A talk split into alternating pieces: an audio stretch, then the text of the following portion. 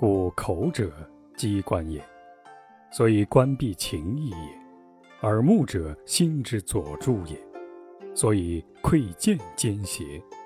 故曰：参条而应，立道而动。故繁言而不乱，翱翔而不迷，变异而不危者，笃要得离。故无目者不可视以五色，无耳者不可告以五音。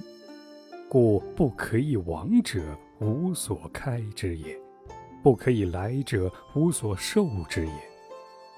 故物有不通者，圣人故不是也。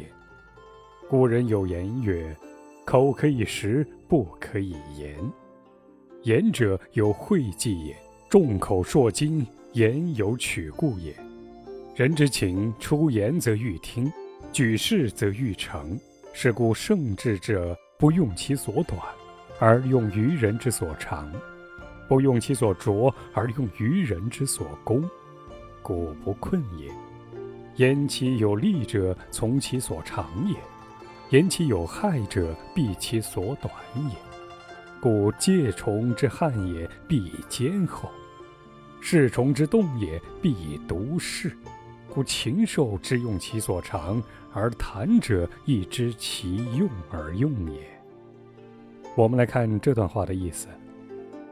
所以说，嘴是人心的一个机关，是用来倾吐和遮蔽内心情意的；耳朵和眼睛是大脑思维的辅助器官，是用来窥探、发现奸邪事物的。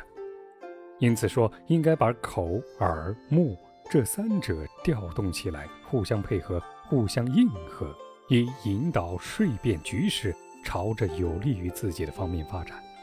一般来说，虽有繁琐的语言，但思路不乱；虽有翱翔之物，但并不迷惑人。一会儿东，一会儿西的睡变而不失主旨，变换睡变手段，但并非诡谲难知，都是因为充分发挥了口、耳、眼的作用，使他们相互配合，因而，在揣测中抓住了对方问题的要害，在睡变中掌握了既定原则的缘故。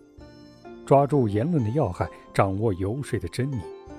所以说，对色彩感觉不敏锐的人，不能给他欣赏色彩斑斓的画作；对于听觉不够敏感的人，不要和他谈论音乐的变化。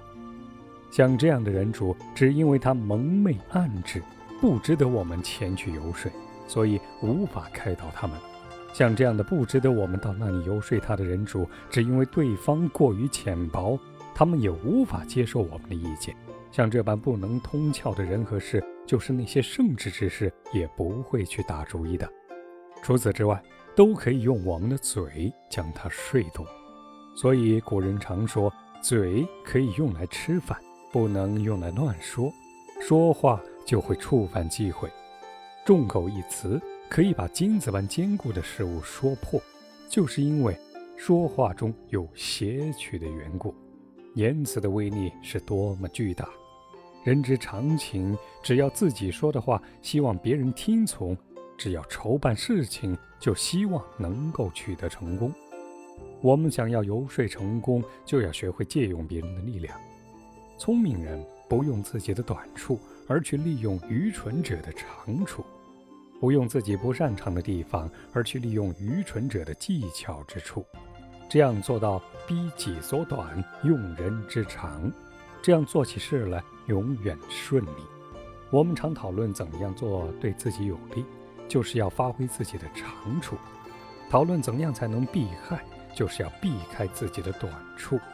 那些有甲壳的动物，保护自己一定会用它自己坚厚的甲壳；那些有毒蛰的动物，进攻别人。一定是发挥自己的读者的威力，禽兽都知道利用自己的长处，我们游说测试更应该懂得如何利用自己的优势。